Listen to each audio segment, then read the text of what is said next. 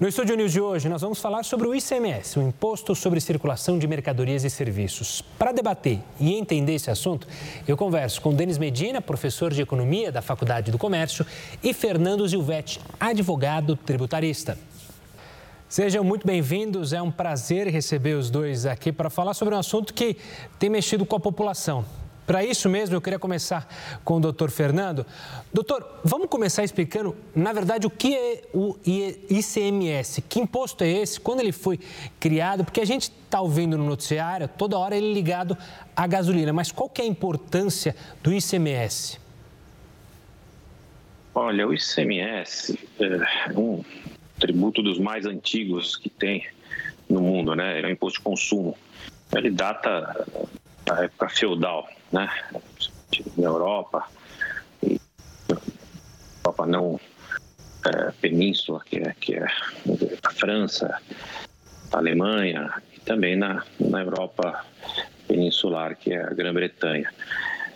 É, como o imposto de consumo, ele tem essa característica de tributar tudo que se vende, tudo que se consome, tudo que se presta serviço dentro de um mercado. É, mas no Brasil, ele teve uh, uma história mais recente, né?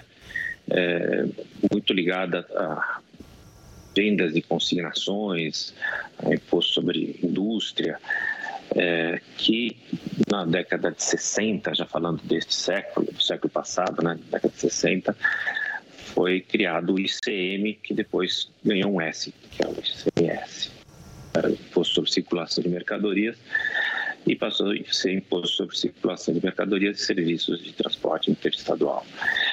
Então, eh, esse, esse imposto tem uma característica, como eu disse, de tributar o consumo e eh, nessa modalidade de CMS, de ser um imposto inspirado no IVA uh, europeu, né, que possui valor agregado, mas com características particulares uh, do Brasil. Então, você tem um imposto que tem aí seus uh, eh, 55 anos, vamos colocar assim, é, de vida, que é o ICMS ou ICM, é, inspirado no modelo francês com um pouco de conteúdo americano. Então, esse é um imposto relativamente estável no Brasil e que ganhou, a partir de 88, uma outra roupagem, diferente da de 1966, é, e que vem aí é, sendo muito uh, discutido na, na proposta de reforma tributária, tentando aproximá-lo um pouco mais de como é o imposto agregado na, na Europa. Mas, em resumo, é um imposto sobre eh, circulação de mercadorias eh, que incide sobre mercadorias e serviços.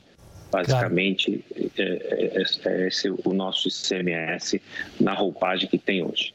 Claro. Professor Medina, obrigado pela participação aqui conosco também. É, como o doutor Zilvetti explicou, né, ele ganhou uma roupagem aqui no brasileiro, as características, e é por isso que hoje, quando se fala em mexer no ICMS, causa calafrios nos estados, já que ele é, é, é um imposto estadual e ele representa muito do orçamento. É por isso que governadores sempre ficam assustados quando o debate cai em cima do ICMS? Olá, é, realmente ele é um dos principais tributos estaduais, então é uma das fontes primárias de arrecadação dos estados, que é a fonte de recursos para eles arcarem com seu orçamento, né, com as despesas do próprio estado. Então, sempre que fala em mexer na principal fonte de renda dos estados, é, causa calafrios com certeza nos governadores, porque eles não querem perder a arrecadação, né? A verdade é que temos estados hoje inchados, né, com muitas despesas e precisam desses recursos. Então, quando fala em mexer na arrecadação, os estados ficam preocupados com aonde isso pode chegar. Claro. E, e, e, e Denis, a gente acompanha e quem é, não é da área econômica, não é da área tributária, se perde porque o ICMS varia de acordo com produtos, com gastos, com estados. Ele tem essa variação, ou seja, é, cada estado pode cobrar quanto ele deseja? Sim, ele tem alíquotas diferentes de estado para estado, ele tem alíquotas diferentes quando se trata de é, transações interestaduais, quando tem envolvimento de produtos importados. Então, ele tem uma, uma série de características, inclusive, é, não é tão simples né, de compreender o funcionamento e tributação e como a gente calcula isso, precisa aprofundar um pouco, precisa conhecer um pouquinho do, das características do ICMS para conseguir trabalhar com ele. É, na verdade, todo o sistema tributário brasileiro não é simples, né? ele é bem complexo, talvez um dos mais complexos do mundo, e justamente o que, quando se fala em reforma tributária, principal. Uh, principal motivo que se quer a reforma tributária é tentar simplificar isso tudo, né? E o ICMS está aí no meio como um desses complexos impostos que a gente paga também. Doutor Gilvete, essa questão complexa dos impostos, em especial o ICMS, entra naquela história de custo Brasil, ou seja, empresas é, e até pessoas, é, mais claramente empresas, é, gastam muito tempo para entender esse sistema, entender o funcionamento é, desse ICMS, essa variação entre estado para estado é, acaba gerando uma complexidade muito grande e até é ruim para a economia? Olha, isso é, é, é um, uma fama que o ICMS leva é, de uma maneira, vamos colocar assim, é, imprópria, porque o imposto de consumo, como eu disse, é um imposto é, de origem feudal e ele é de mercado, então cada um defende o seu mercado. E ao defender seu mercado, você pensa no que é um mercado grande geograficamente falando. Então, num país como os Estados Unidos, você imagina por que, que ele é uma federação? É por conta do imposto de consumo. Você vai para a Alemanha, por que, que é uma federação? Conta do imposto de consumo. Então, isso na Suíça. Então, os países federados têm um imposto de consumo como origem do Estado é, federal. E essa questão é muito importante é, e que não tem a ver com complexidade, tem a ver com mercado. Eu defendo o meu mercado. Cada estado defende o seu próprio mercado. É uma fonte de arrecadação. Eu não vou abrir mão de uma fonte de arrecadação se eu não tiver nada em troca é uma questão de poder também entre os estados. Então, a formação dos estados foi por aí. O que é complexo é, é todo um sistema jurídico que não é só o brasileiro. Mundial, se a gente for falar na Índia, na China, não existe tributo simples, isso é uma falácia. Tributo simples é você pegar metade, né? Me dá metade do que você ganha e eu fico com tudo. Então, é, isso é o tributo simples. O tributo naturalmente é complexo. Hoje, não tem uma empresa no Brasil, e pode falar com toda a categoria, que não tenha um sistema de informática que contorne a complexidade do, do ICMS. Você vai falar, ah, mas eu vou, agora vou criar um novo tributo, que é a proposta da, da reforma tributária. A proposta da reforma tributária gera um, vai gerar um outro imposto, além do imposto que nós temos. Então, você vai ter dois impostos por 10 anos. E imagina só a complexidade. E ninguém está falando nisso. Por quê? Porque você hoje tem sistemas de informática capazes de entender a legislação e transformar isso de uma forma absolutamente rápida para cálculo e arrecadação. Então, é preciso ter calma quando a gente fala em complexidade, porque é, a história de que ah, nas empresas gastam milhões com sistemas, né? isso é um, é um levantamento um pouquinho exagerado. De fato, gastam com o sistema, mas gastam aqui, gastam em qualquer lugar do mundo. Basta você perguntar para as empresas multinacionais quanto elas gastam. Isso não é um problema, não é o custo Brasil. O custo Brasil é a instabilidade sistêmica, é você ter uma estabilidade de fiscalização, ter uma estabilidade de, é, jurisdicional, de quanto você vai pagar, mas tem agora um processo, tem outro processo. Isso não tem nada a ver com o sistema. É, você tem hoje no Brasil um, um ICMS muito previsível. Você pode fazer cálculos em cima do ICMS, inclusive com uh, as diferentes alíquotas interestaduais, com as diferentes alíquotas de estado para estado, com as diferentes alíquotas de produtos, se é, é combustível, se é energia elétrica, se é, é mercadoria importada. Hoje você tem condições de prever tudo isso e colocar isso dentro de um sistema de informática que vai dar respostas rápidas respostas que mantenham os estados, de um lado, prevendo quanto eles vão arrecadar, e do outro, o contribuinte prevendo quanto ele vai, vai pagar.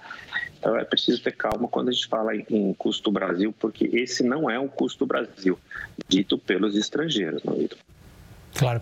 Professor Medina, eu queria pegar um, um, um detalhe que o doutor é, Zilvetti mencionou, justamente sobre essa questão de mercado, que o ICMS é, corrija se eu estiver errado, mas explique para o pessoal lá de casa. A gente viu muitas variações, quando, principalmente quando a gente fala de gasolina, que a gente via estados falando de 30%, outros 26%, 25%, essa variação.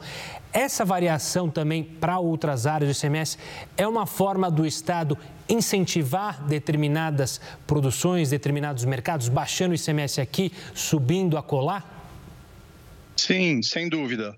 É, as alíquotas são definidas pelos estados e variam inclusive de produto, né? O que a gente está falando de combustível ou mesmo de energia elétrica tem uma tarifa que é diferente para os produtos em geral, que é diferente para produtos de cesta básica e, e justamente os estados acabam usando aí algum diferencial de alíquota de alguns produtos específicos para alguns setores específicos, tentando atrair investimento nessa nessa área, né? Por exemplo, a gente tem alguns benefícios de das cidades que têm porto, né? Então, o estado do Espírito Santo, por exemplo, tem um benefício fiscal lá para tentar atrair exportações através dos portos do Espírito Santo, é, Paraná e, e, Santa Catarina também tem é, algum incentivo para trazer é, importação exportação, trazer comércio exterior através dos seus portos, né?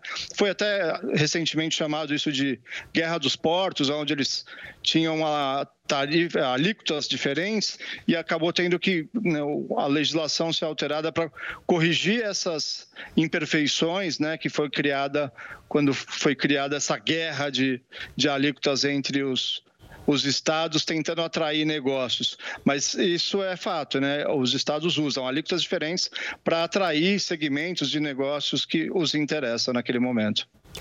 Ainda continuando sobre esse aspecto dessa guerra, isso para o setor econômico do país não seria produtivo, não seria positivo? Ou seja, é, os próprios estados guerreando para trazer mais investimentos. Isso, de um lado, não é positivo. A interferência, é, seja federal, quando define qual vai ser a alíquota, não é ruim para o ordenamento econômico?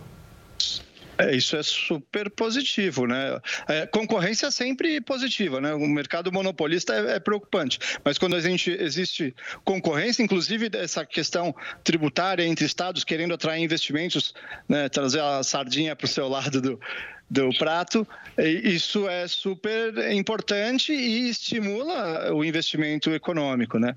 Uma questão que a gente precisa efetivamente né, estimular é a economia. E uma das formas de estimular a economia, isso é teoria clássica da, da economia, é redução de impostos e aumento de gasto público. Parece meio conflitante, e efetivamente é, mas essa é o caminho onde a gente consegue melhorar o desenvolvimento econômico. E a gente não consegue melhorar gasto público, né, entrando um pouquinho mais a fundo, quando a gente diminui o peso dos gastos obrigatórios, ali gastos de custeio da máquina. Então, esses ajustes precisam ser feitos, mas essa disputa, né, essa concorrência entre alíquotas, entre custos dos estados é importante, sim, para o desenvolvimento.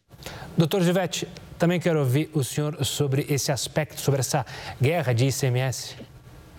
Então, veja, é, você tem é, uma que a gente chamava de guerra fiscal no Brasil, você ainda tem um resquício disso, muita gente ainda fala nisso, mas que, é, em verdade, não, é bem uma guerra fiscal, é uma concorrência fiscal, a gente chama isso de concorrência fiscal em teoria das finanças. E que você vê, por exemplo, nos Estados Unidos. Nos Estados Unidos você tem os estados que têm mais serviço público, é, tem imposto de, consumos mais, de consumo mais alto. E os que têm menos serviço público têm mais baixo. Então, os estados que querem atrair investimento, eles uh, puxam a alíquota dos impostos para baixo né, um imposto de consumo, mas não oferecem escola pública, saúde pública, muitas vezes é, o serviço de ônibus, o serviço de transporte é, é, é todo privatizado, ou seja, é custoso para a população, não é subsidiado. Então, você tem uma concorrência que é normal. O que acontece aqui na Europa, Europeia, eles tentaram fazer com que o IVA fosse um imposto de mercado, ou seja, fosse igual em toda a União Europeia, e dessa forma você atraísse uh, negócios para o mercado. Mas nem isso deu certo. Uh, na própria Europa, eles têm uh, sérios problemas com o IVA, porque tem alguns estados comunitários que precisam atrair recursos e, com isso, eles querem abaixar o imposto de consumo.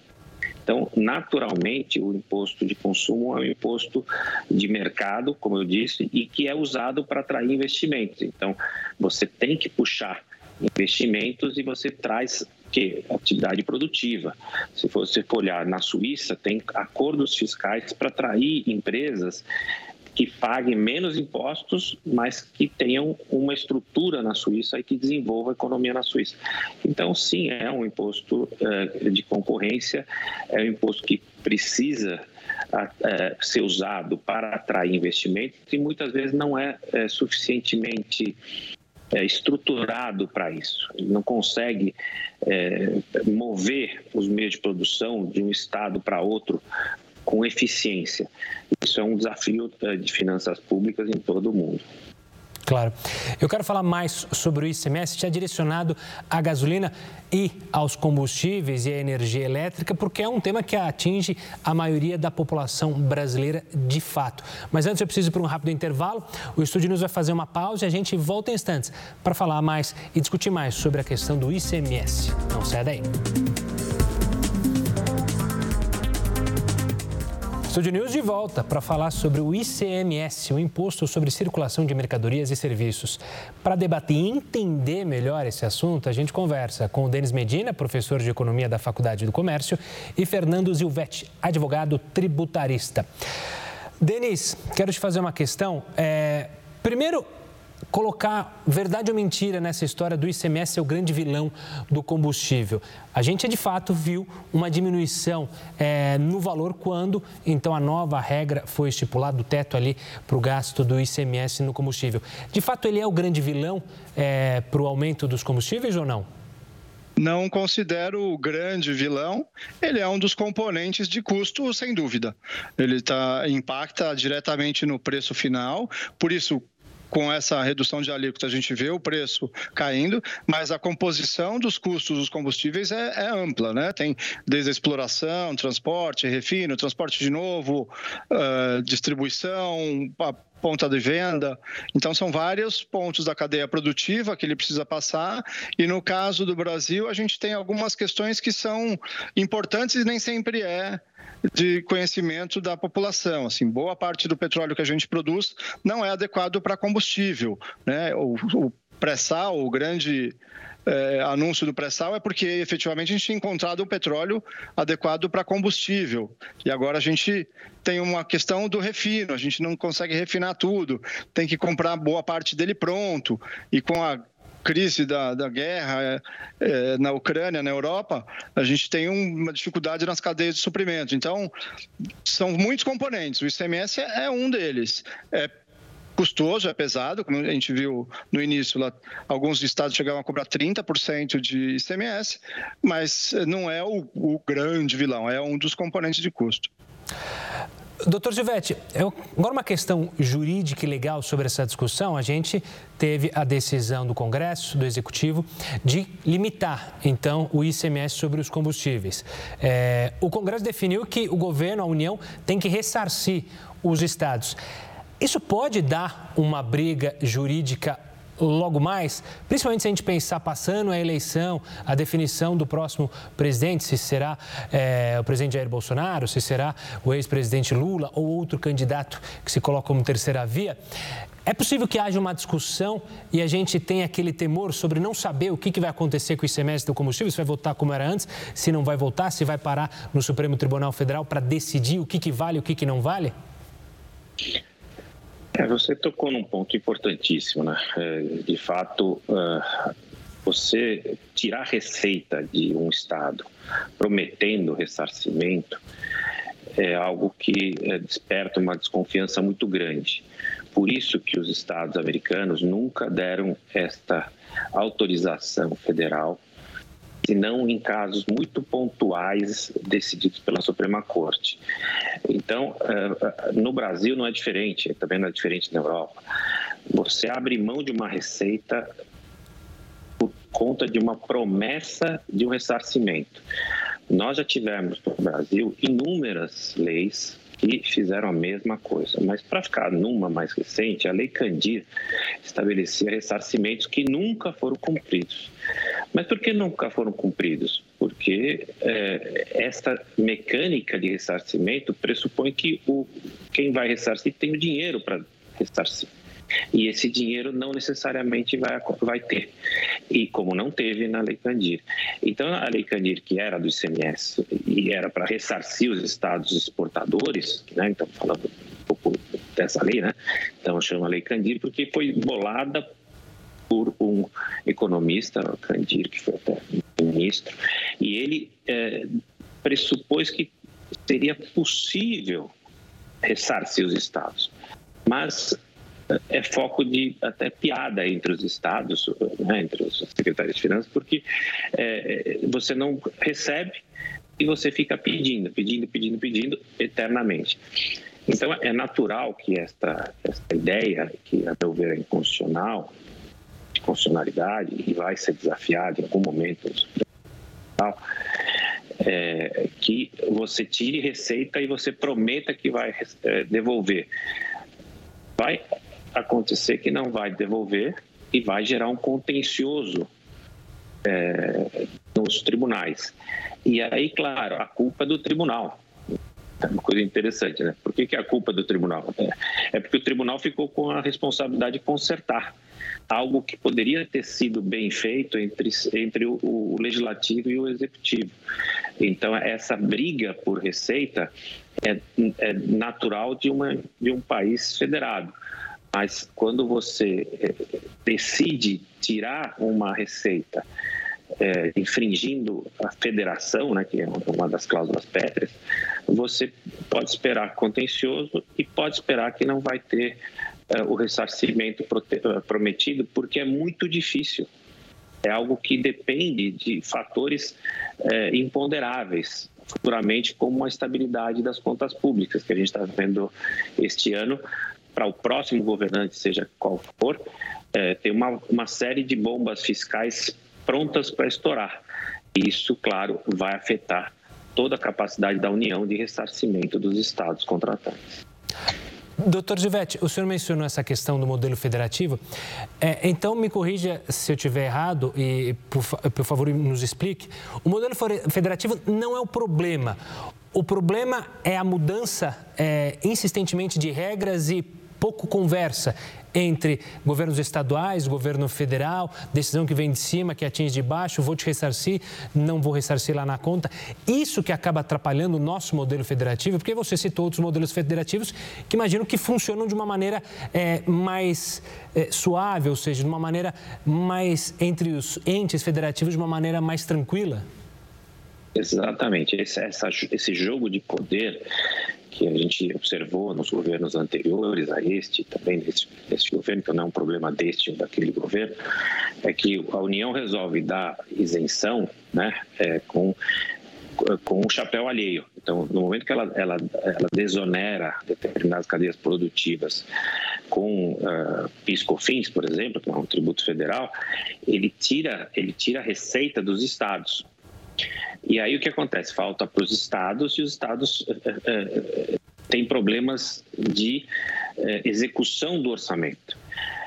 Aí já começa a briga por aí. Então, essa desconfiança, você vai me dizer, ah, mas isso é um tributo federal, ele diz que ele faz o que ele quer. Mais ou menos, porque a receita é, é, é carimbada. Eu tenho uma receita que eu vou distribuir entre os entes federados. O ICMS também acontece da mesma forma. Eu tenho uma arrecadação que ela é, ela é carimbada. Eu tenho, um, tenho que arrecadar, tenho que dividir com os municípios, tenho que dar uma parte para a União. E disso tudo eu tenho gastos saúde, com educação, com segurança pública, gastos que já estão comprometidos em toda, em toda a, a, a cadeia orçamentária dos entes federados. Naturalmente, é um, é um, é um jogo de, de poder é, federado, mas se houvesse um diálogo é, um diálogo republicano entre as forças de arrecadação e as forças destinatárias das receitas, você não teria tanto contencioso. Isso acontece nos outros estados federados. Você tem o mesmo embate de forças, seja, tem a mesma disputa de, da política, mas você combina o jogo antes e para que ele seja executado conforme combinado. Então é muito difícil você ter é, esse tipo de contencioso que nós temos no nosso país, é, tão inchado, com tanta disputa judicial, que acaba é, dando essa, essa ideia de que o judiciário é o vilão. Não, o judiciário não é o vilão, ele tem, ele tem que decidir. Alguém propôs a demanda e ele precisa decidir. E quando ele decide, efetivamente ele desagrada. É, acabou de ter uma, no ano passado, teve uma decisão da Suprema Corte Americana sobre o imposto é, do comércio eletrônico e que ele diz expressamente, enquanto as forças políticas não se não se decidem sobre como é que vai ficar essa receita e distribuição de, de recursos, vem, tem que vir a Suprema Corte decidir e e normalmente desagrada a todos. Esse é o problema é, quando é, falta é, traquejo político entre os entes federados. Infelizmente, nosso tempo está acabando, mas foi um prazer entender, tanto do lado econômico, do lado jurídico, essas questões relacionadas ao ICMS que a gente vê todo dia nas principais manchetes dos jornais. Quero agradecer demais a sua participação aqui conosco, professor Medina. Obrigado e até uma próxima. Obrigado, até a próxima, Gustavo. Fernando Gilvetti, advogado tributarista, também quero agradecer demais a participação aqui conosco para a gente conseguir entender o ICMS e poder participar das discussões como sociedade também. Doutor Fernando, obrigado. Muito obrigado a todos e contem comigo em uma outra ocasião. Bom, o Estúdio News fica por aqui. Eu conversei com o Denis Medina, que é professor de Economia da Faculdade do Comércio, e também com Fernando Zilvetti, advogado tributarista. Você já pode acompanhar essa entrevista lá no nosso canal no YouTube, no Play Plus e também pelo nosso podcast, disponível tanto no Spotify quanto no Deezer. Eu espero você no próximo programa. Até lá!